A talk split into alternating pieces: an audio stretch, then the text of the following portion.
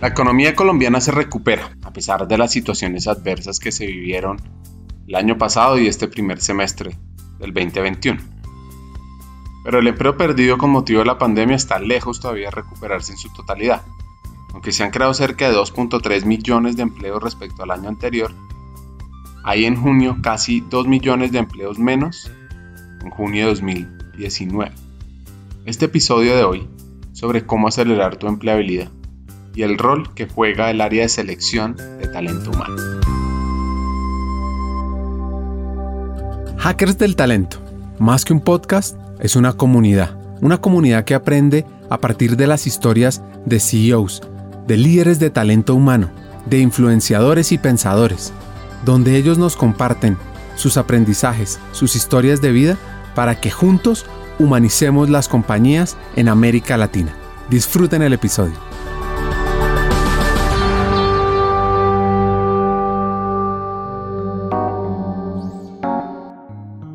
María Juliana Osorio es bogotana, con raíces paisas y huilenses. ¿Qué te puedo contar bogotana? Pero con familia entre huilense y entre paisa, más huilense que paisa. Em, dos papás que de hecho son primos lejanos.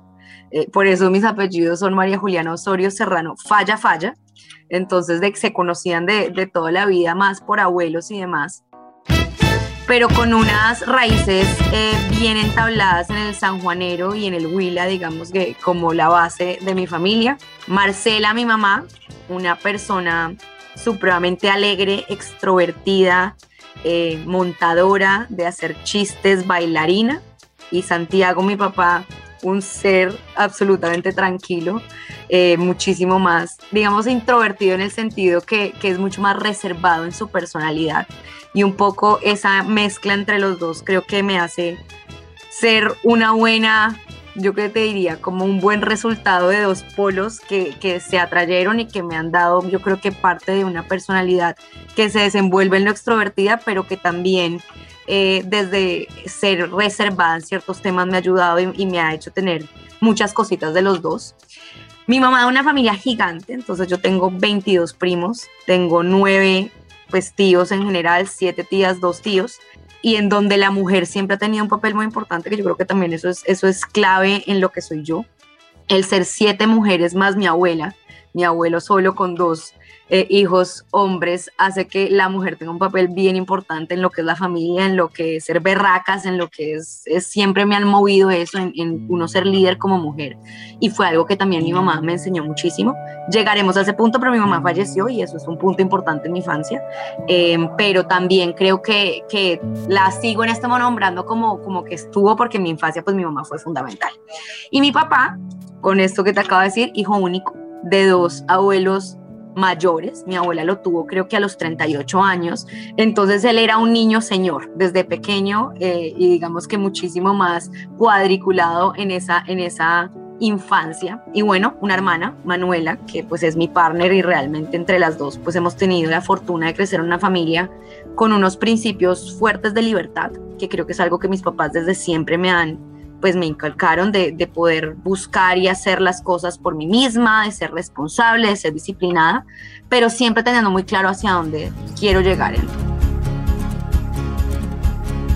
Su papá trabajaba en el mundo de seguros y su mamá en el de talento humano. La infancia de María Juliana estuvo marcada por varios viajes, viajes entre los cuatro. A ella le iba muy bien en el colegio, en parte por esa disciplina que le inculcó su papá, una situación que marcó la vida de esta bogotana. De mi infancia, cosas e hitos que creo que son importantes, una infancia entre muchos hospitales.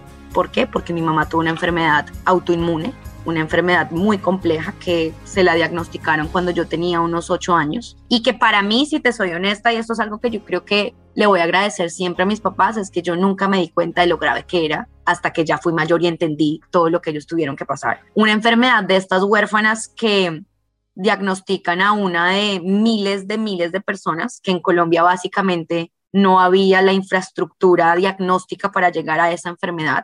Nuevamente, gracias a las oportunidades y, al trabajo de mis papás, pues la capacidad de poder viajar a Estados Unidos a que a ella le hicieran todos sus exámenes y que se pudiera eventualmente llegar. Si me preguntas hoy, María Juliana, ¿qué tenía tu mamá? Ni yo misma lo entiendo bien. porque como te digo, es una de esas enfermedades súper complejas, es una, se llamaba Wagner's, que es una vasculitis que básicamente ataca a sus, a sus mismos órganos y demás. Para mí, la enfermedad de mi mamá cuando yo era pequeña era viajar a Estados Unidos. Y mi papá y mi mamá me lo hacían ver así. Entonces, ella tenía que estar en el hospital, pero a mí me llevaban a los parques, a mí me hacían como ver alrededor, digamos, de todo esto, lo bonito de poder compartir y estar en el exterior todos juntos, pero en donde igual a medida que, que yo fui creciendo, cada vez me fui dando cuenta de, la gravedad y de lo que ella realmente tenía.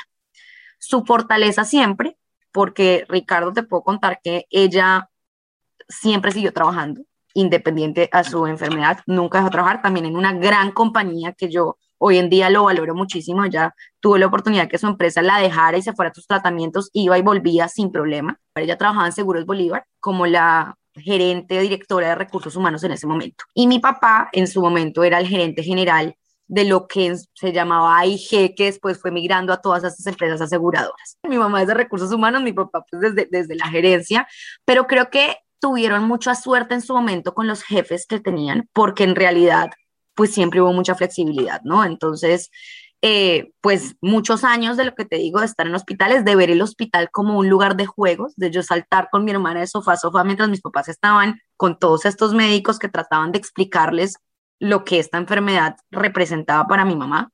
Y básicamente es una enfermedad que a ti te genera episodios. Entonces tú puedes estar muy bien mucho tiempo, como cualquier enfermedad de estas que tiene un tratamiento, pero de repente se activa y algo pasa.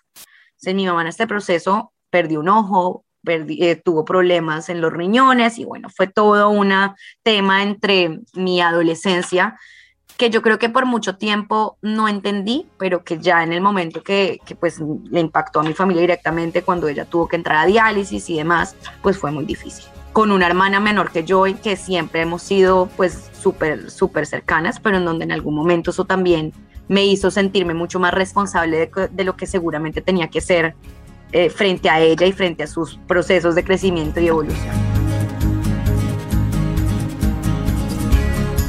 Esos momentos aumentaron el grado de responsabilidad en Juli. Además, paralelo, debe decidir qué estudiar en el 2010 y llega una situación muy triste te mencioné en algún momento, mi papá es el ser más académico y más estructurado del planeta, o sea, y ha estudiado y siempre está como súper a la vanguardia. Y para mí siempre mi papá era como, bueno, como role model, pero también mi papá siendo una persona súper exigente. Y mi papá era economista, mi mamá abogada. Yo siguiendo esa línea dije, bueno, pues yo estudié economía, sinceramente sin entender bien qué era eso de la economía, o sea, como que yo veía que mi papá pues estaba en empresa, corporativo, la cosa, entonces yo decía, bueno, pues tal vez por acá puedo yo arrancar siendo buena en matemáticas, digamos que esa fue primero mi racional, como que soy buena con los números, y, hoy en día yo siempre pienso en ese tema vocacional de las personas jóvenes, es súper complejo, o sea, si tú realmente no eres súper talentoso en algo, es, es, bien difícil saber qué quieres hacer. Eh, y uno normalmente sigue esa figura de los papás y los consejos y demás, entonces yo dije, bueno, pues voy a ser economista. Entonces entré a economía en los Andes y bueno, inicié mi, mi universidad y al primer semestre de mi universidad a mi mamá le da un, un evento y digamos que pasa a una lista de trasplante de riñón y en el trasplante de riñón sale bien, lo cual pues en su momento nos generó mucha alegría porque el tema de la diálisis es súper complejo, sobre todo para personas que sean activas. Mi mamá era una persona que, como te digo, bailadora, de gritar, de estar todo el tiempo con una alegría gigante y al haber estado unos años digamos que atada a una máquina para que te hagan una diálisis, pues eso le bajó su energía y ella quería sí o sí tener ese trasplante. En realidad ya no se muere del trasplante, sino se muere porque su cuerpo estaba tan débil por dentro que no lo resistió. Entonces, pues eso es un hito gigante en mi vida, 18 años, mi hermana 15 años y pues mi papá viudo teniendo 50. Y es un vuelco en, en todo sentido, o sea, creo que ahí se afianzan muchas de, creo que de mis fortalezas, pero también muchas de mis actuales inseguridades, si te soy muy honesta, porque ese proceso de, perder joven a, pues a tu mamá, siendo dos mujeres, siendo ella como la figura permanente en la casa, sí con un papá cercano, pero con una mamá que siempre es la que estaba ahí, pues le, le cambió la dinámica a mi familia. Y bueno, y, me, también me dejó unas enseñanzas grandes del amor, eh, que no sé si es el espacio para hablarlo, pero de, realmente que es hasta la muerte nos separe y de ver como un papá y como mi papá siendo todas las facetas, papá, ejecutivo de una compañía, esposo, enfermero, médico, o sea, mi papá era experto en la enfermedad, mi mamá hizo todo, ir y venir en todas las posibilidades para ayudarla. Y bueno, y que queda un poco desbaratado, por supuesto, con todo esto y tiene que cambiar su misma forma de ser. Mi papá, una persona súper seria, súper sobria. Yo nunca había visto a mi papá llorar en la vida, siempre viéndolo súper fuerte. Y pues esto me, me muestra y me trae a un papá que yo hoy en día agradezco en el alma, porque él se puso la camiseta y fue mamá y papá y le tocó el, el peor momento de mi hermana y yo, en donde estábamos de rumba, en donde queríamos experimentar un montón de cosas.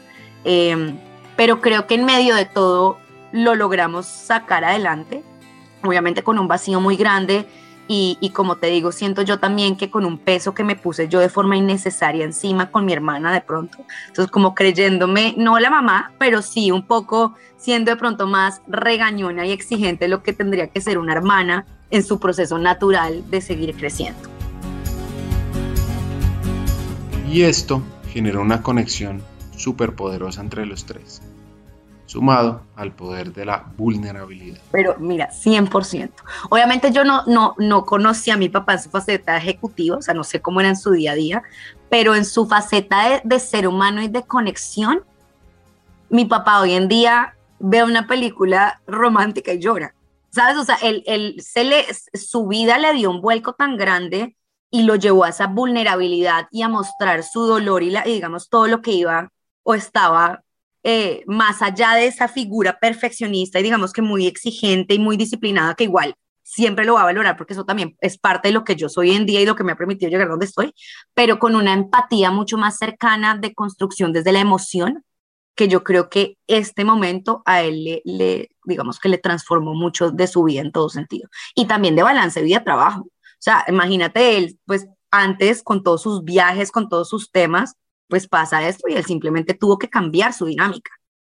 Y creo que esto también le dio mucho más eh, capacidad a él de construir una relación mucho más eh, cercana y humana con mi hermana y yo. Y, él y yo y mi hermana somos inseparables y, la confianza es toda y la hemos luchado los tres juntos. Eh, pues con, con muchos aprendizajes y con mucho cariño. Entonces, sin duda alguna, mi papá mostró esa faceta vulnerable que yo nunca le había visto antes.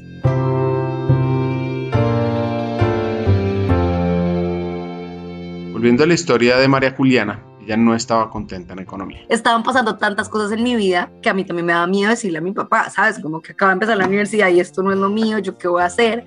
Pero digamos ahí sí vio esa disciplina, porque entonces por más de que yo lo odiaba, me iba bien, ¿sabes? O sea, yo estudiaba y hacía las cosas, no lo disfrutaba nada, pero en mi universidad para que tú te pudieras cambiar de carrera tenías que tener un promedio. Entonces yo lo único que pensaba es, en algún momento le voy a decir a mi papá pero por ahora voy a hacerlo bien para que cuando me pueda cambiar, pues tenga la posibilidad de hacerlo. Y en ese, en ese momento, digamos que yo en mi explorando un poco qué quería, tenía como dos temas en mente, que era la psicología por un lado, más yo creo que empezándome a conocer más como persona y no tanto pensando desde el conocimiento técnico, sino más en esas habilidades que me gustaban explorar. Y administración de empresas, porque tuve una clase que era, digamos que estaba compartida entre economía y administración de comportamiento organizacional. Hice esa clase y yo dije, pucha, yo creo que de pronto administración me gusta más. Entonces yo empecé a meter un poco de, de material de todo como para ver cuál era ese camino. Y en paralelo seguía con microeconomía, macro 1, macro 2, pasándola pésimo, pero digamos que construyendo una, unas conexiones con muchos de mis amigos hoy en día de la vida de la universidad que también me empujaban y me sacaron adelante en esas materias. Entonces ya cuando yo dije, esto no es, pues hablé con mi papá, le dije, pa, odio la economía, no quiero, no quiero nada que ver con esto. Obviamente yo creo que para él fue un proceso, pero más, más que duelo por la economía, como de sentir que tal vez yo estaba perdida, ¿sabes? Como de, que si no me apoyó bien en el momento de tomar la decisión y que qué iba a hacer al respecto. Entonces yo al principio para suavizar un poco la dinámica le dije, no, pa, pues yo sigo mirando cosas de economía, pero me voy a también agregar la carrera de administración de empresas. Entonces le dije, voy a hacer doble. Entonces metí administración de empresas, totalmente distinto el panorama, también mucha más conexión con los profesores, o sea, ya empecé a disfrutar la universidad y bueno, así en paralelo estuve como cinco semestres hasta que ya cuando yo creo que él ya veía que yo estaba más animada con administración, un día le dije, pa, voy a retirar economía, no quiero seguir más con esto. Entonces me retiro de economía y empiezo ya a encontrar mi, mi, mi, salsa, o sea, empiezo a estar en clases de comportamiento del consumidor, de recursos humanos, empiezo a ser monitora de estas clases, a conectar con muchos profesores, digamos que en el momento de mi carrera me dieron como más visibilidad de lo que me gustaba. Me voy a un intercambio en Brasil, que también fue un hito bien importante porque allá en ese proceso en Brasil conozco y hago una de las materias que más me ha gustado, creo que en toda mi existencia, y era, eh, se llamaba en portugués, ya ni me acuerdo bien porque ya no, ya se me olvidó el portugués, pero era talento, era como talento y, competencia, un tema así, y, y, la persona, digamos, yo sí siento que cuando uno está en la universidad tiene ciertos profesores que lo inspiran. Esta brasilera a mí me inspiró y ahí yo volví diciendo que muy claramente que me gustaba mucho recursos humanos pero vuelve a pasar y acá es, donde yo creo que pasan cosas importantes en, en, en, la vida y es a mí todo el mundo me decía, tú serías buenísima comercial.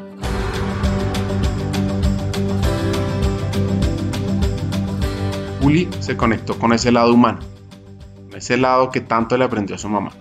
Ahora sí de intercambio y en una de esas clases queda fascinada con un curso llamado Talento y Competencia. Pero, pero, pero, o sea, eso era todo el mundo alrededor mío como ti, no tú serías buenísima comercial, tú deberías trabajar en temas comerciales y demás. Y así como cuando uno está en ese momento vocacional de decidir la carrera, cuando uno quiere buscar ese primer empleo, empieza a, a, como a decir, ok, entonces, ¿qué voy a hacer? yo tenía un, una, digamos que una ala muy fuerte de recursos humanos por mi mamá, porque pues ella había trabajado siempre en recursos humanos, y por una de mis tías, que también trabajaba en recursos humanos. Entonces yo iba a la oficina con mi mamá en su momento o conversaba con mi tía, entonces yo decía, esto me gusta, había tenido estas materias que me encantaban, pero tenía esas vocecitas que me decían, aprovecha esos, como esas habilidades que tienes de comunicación, de no sé qué, para meterte algo de ventas. Entonces, en ese proceso estuve em, un tiempo y bueno, me, me empiezo a buscar la práctica y a mirar a ver qué voy a hacer. Y ahí llega algo, y yo creo que esto yo lo voy a repetir mucho a lo largo de cuando empiece a hablar de la carrera, de la importancia de las conexiones, ¿no? De la importancia de, de tener una red de contactos que te ayuden a encontrar de pronto oportunidades que no necesariamente son visibles. Y mi mejor amigo en ese momento estaba trabajando en un headhunter en un headhunter que yo en ese momento, si te soy honesta, no entendía bien pues que era eso de headhunters ni nada, eh, no es algo que a ti te muestran o te enseñan en la universidad, ni mucho menos, pero él explicándome me decía, mira, si tú tienes esa como disyuntiva entre ser comercial y recursos humanos, el headhunter te lo da, porque tú tienes que buscar tus clientes, tú tienes que vender el headhunter, pero al mismo tiempo tienes que hacer procesos de selección. Entonces él me lo vendió así, yo dije, pues bueno, de pronto esta es la forma de ayudarme cuenta qué es lo que me gusta. Y por cosas de la vida, entrevistas y demás, quedé en la, en la práctica en este headhunter. Eh, hice mi práctica, me fue súper bien, es decir, me gustaba mucho lo que hacía. Y cuando deciden ofrecerme, digamos, quedarme, fue en paralelo a mi grado.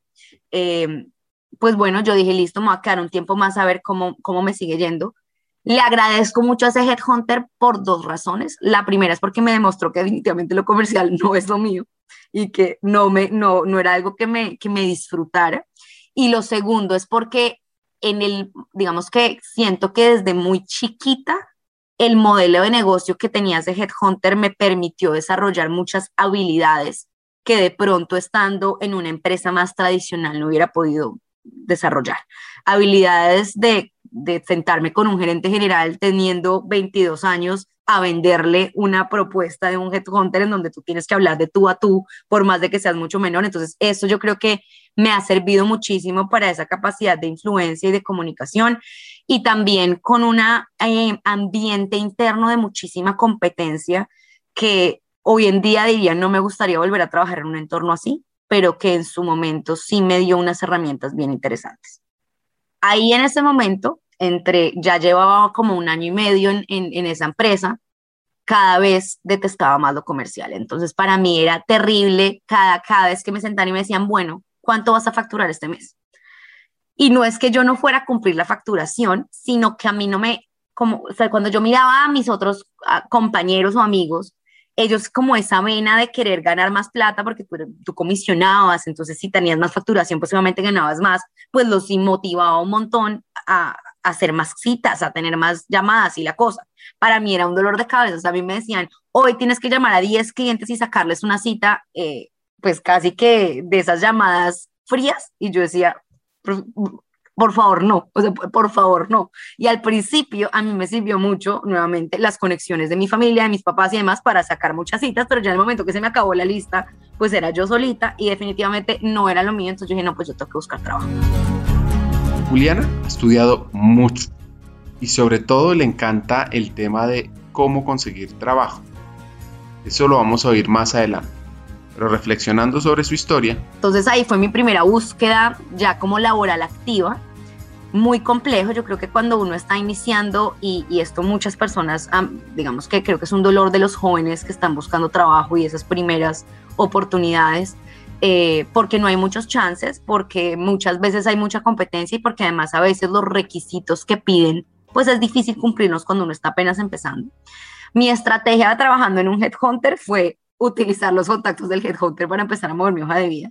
Entonces yo empecé, yo me cogí la base y empecé a mandarle mi hoja de vida a todas las personas de recursos humanos. Obviamente, teniendo en mente que esto me podía jugar en contra, porque pues muchos de los contactos de las personas del Headhunter son justo las que yo les estaba mandando la hoja de vida y definitivamente fue así. Mi jefe se enteró que yo estaba mandando hojas de vida.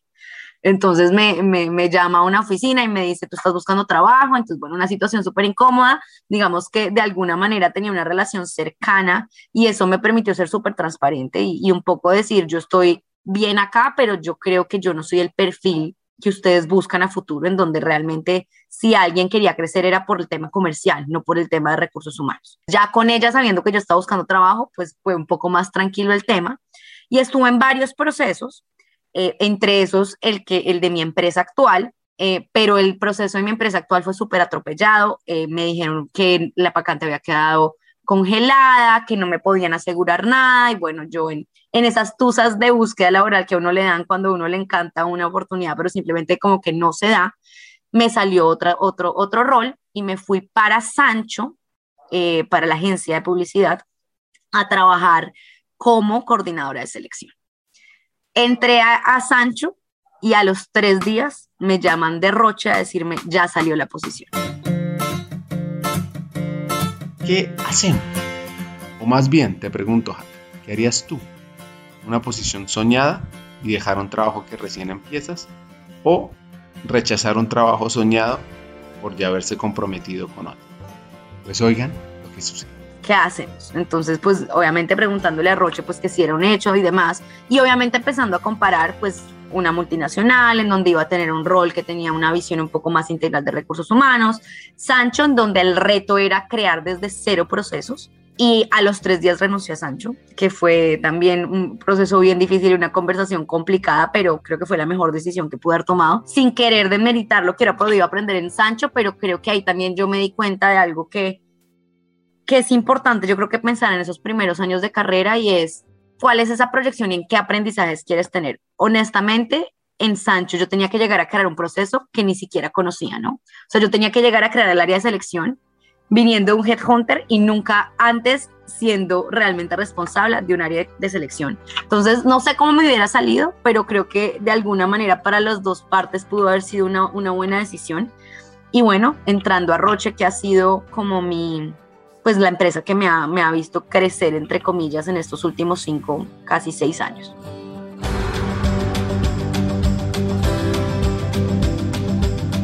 Ahora sí, estaba conectada conectada con el mundo de talento humano en la semana. Así que ya en esta compañía. Y ya en Roche es cuando sí termino de darme cuenta que recursos humanos y que talento humano y que digamos el tema de eh, alrededor de identificar talento y de poder buscar ese potencial en las personas es lo que me apasiona. También con una fortuna importante de estar en una compañía en donde talento humano no se tenía que ganar el puesto, ya lo tenía ganado, ¿sabes? No, era una compañía en donde uno tuviera que luchar el tener una palabra y la confianza del negocio para poder tomar decisiones en conjunto. Eh, y creo que hace eso toda la diferencia, ¿no? Yo creo que muchas empresas hoy en día en donde todavía recursos humanos está como por allá atrás y no lo tienen muy en consideración para decisiones importantes. Pero cuando ya la cultura a nivel corporativo y global te permea la importancia del área, pues es mucho más fácil que en el día a día se puedan tomar decisiones un poco más estratégicas. Entonces yo en, en Roche llegué el primer día y ese día la persona que me selecciona me dice, me voy. Y yo, pero como, como así que me, que me voy, o sea, obviamente entendiendo nuevo empresa gigante sin saber mucho, me dice, sí, me trasladaron para Perú, pero tranquila que tú le, que te, le vas a reportar a esta persona. Veo a esta persona y tiene 10 meses de embarazo, básicamente. Entonces yo, ok, voy a reportarle a, a, a, ella, pero ella ya se va de licencia de maternidad. Entonces mis primeros siete meses en Roche fue reportándole directamente la cabeza de recursos humanos en Colombia, que también creo que me dio un empujón súper grande porque me, me obligó a aprender a las malas, a, hacer preguntas a quien fuera para poder entender los procesos sin tener realmente un empalme o un acompañamiento y siendo mi primera experiencia en empresa. Pero nuevamente yo creo que cuando uno tiene esos como mini retos que dan susto, pues es cuando uno realmente saca adelante y tiene que de alguna manera mostrar resultados. Entonces fue una súper inicio en donde ya empecé a estar con un rol un poco más integral, tenía, era business partner de algunas áreas, manejaba siempre algo que yo he manejado, es el tema de reclutamiento y selección y algunos temas de cultura. Entonces empecé como a, tener una visión más holística de lo que es el área y del impacto que tiene. Y estuve en ese rol em, por un, un año y medio cuando quise hacer la especialización. Entonces yo me especialicé en gerencia de talento humano en la Javeriana Em, con el propósito en su momento de tal vez tener una visión más local de lo que era talento humano, porque sí, yo era administradora, pero en realidad profundizar en procesos desde la teoría no lo había hecho. Ese fue el fin de hacer esa especialización. Si te soy honesta, si me preguntas qué tanto aporte me dio, no sé. Entendamos el por qué. O sea, yo creo que me, me generó un valor en términos de entender teorías, pero que en términos prácticos estaba aprendiendo más en mi día a día y en mi organización que lo que me estaba dando, digamos, de diferencial especialización y con una metodología de, de enseñanza que rayaba un poco con lo que yo estaba acostumbrada de los antes. Muchísimo más paternalista, diría yo, de pronto escuelera, de tomar lista, de, estar pidiendo o, o, quizzes o cosas que pues para una persona que trabaja ya esa no es la forma de aprender, ¿sabes? Lo que yo esperaba es tal vez tener mucha más interacción con personas que realmente supieran del área, poder construir con casos de la vida real.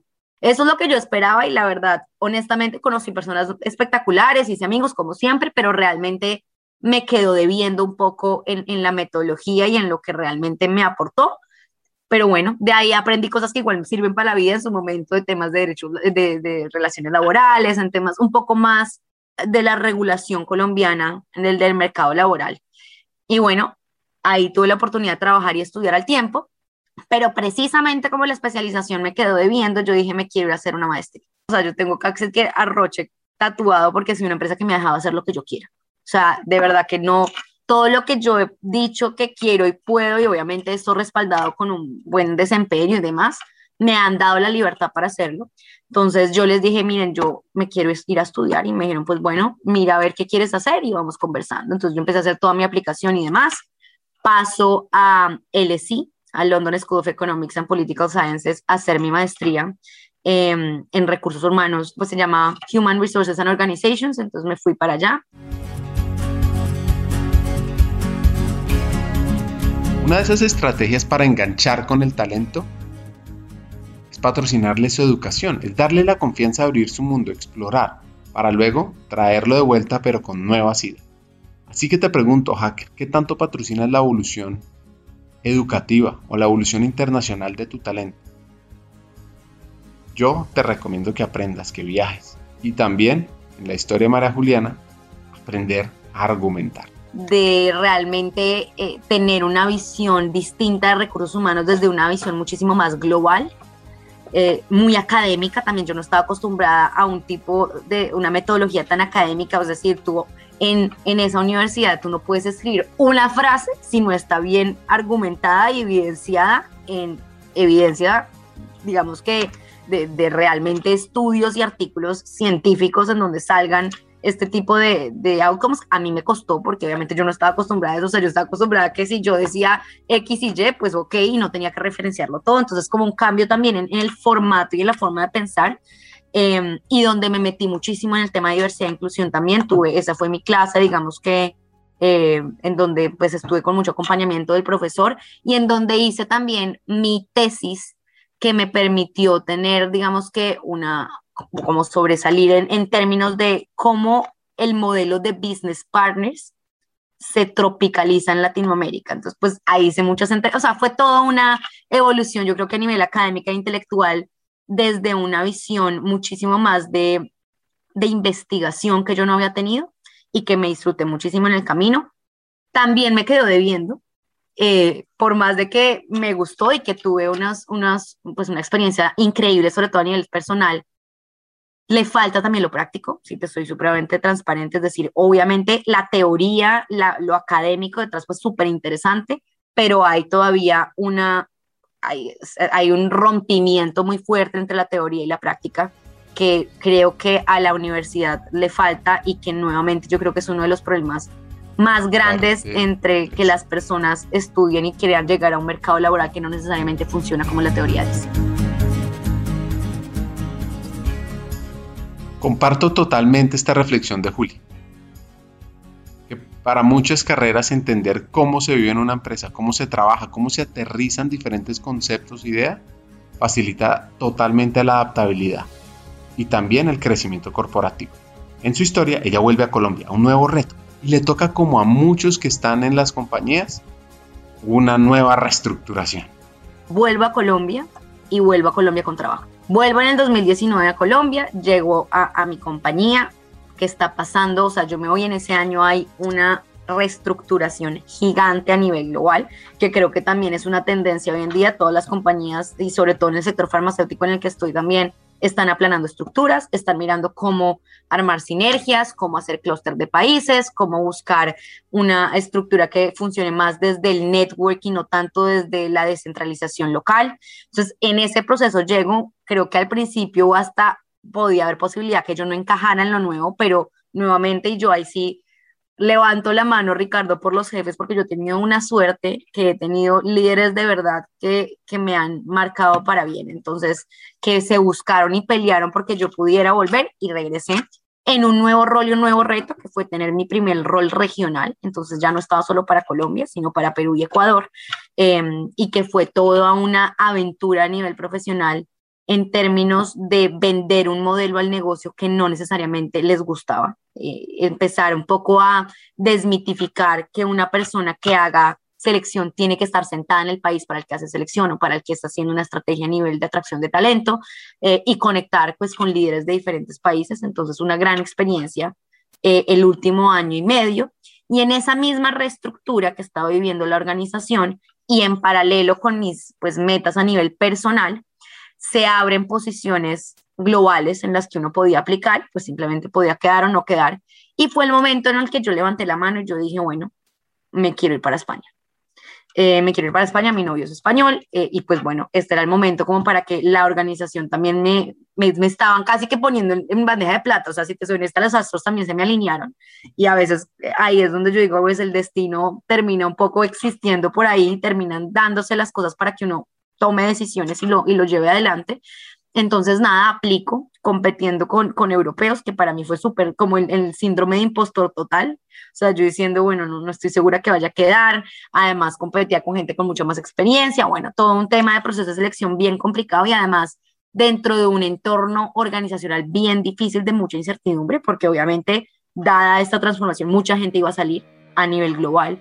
Entonces, pues una competencia de ver quién se queda con los roles pero bueno, después de un proceso fuerte de entrevistas, eh, quedé seleccionada y por eso desde hace más o menos dos meses estoy viviendo en España. Hoy, María Juliana Osorio está en selección para Roche desde España. Esta joven nos deja varios El primero, ser lo que te apasiona. Dos, apréndete a relacionar. Tres, cree en ti mismo, retándote, saliéndote de tu zona de confort trabaja la disciplina, el compromiso. El lado B sobre el futuro del área de selección, sobre cómo conseguir trabajo, sobre su iniciativa Get the Job Tips y muchas más hacks.